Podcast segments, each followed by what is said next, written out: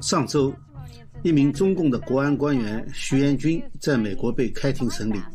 徐延军呢，应该是第一例国家安全部的情报官员在美国土地上受审的。整个间谍活动呢，就是围绕着盗取通用公司的涡轮发动机和复合材料等等商业机密进行的。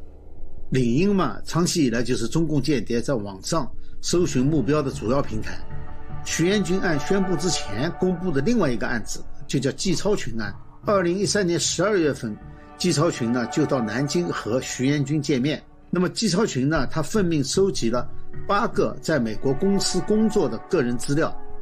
那么被他收集资料的八个人呢，都是来自大陆或者是台湾的规划的美国公民。有七个人呢是为那些经过安全审查的国防承包商在工作。同样是在二零一八年的十月三十号。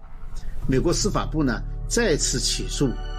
指控这个江苏国安厅通过网络盗取美国航空航天机密的这个案件，就是江苏省国安厅呢先是招募了两名赛峰集团内部的中国员工，然后由这两个人呢协助江苏国安厅的骇客入侵了这个公司。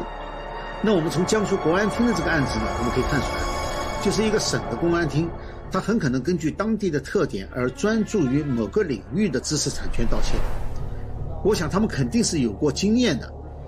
而且不但没有被抓，而且甚至对方很可能知道也没有理会。所以徐延军甚至他的上司可能认为哈，即使被发现了，也不见得会怎么样，或者说他们根本就被没有把欧洲国家放在眼里，当然更不会想到被引渡了。至于说中共间谍之前有没有在欧美被发现了，却没有被抓，也没有被披露的这种事情，这个只有到以后相关文件简历才可能知道了。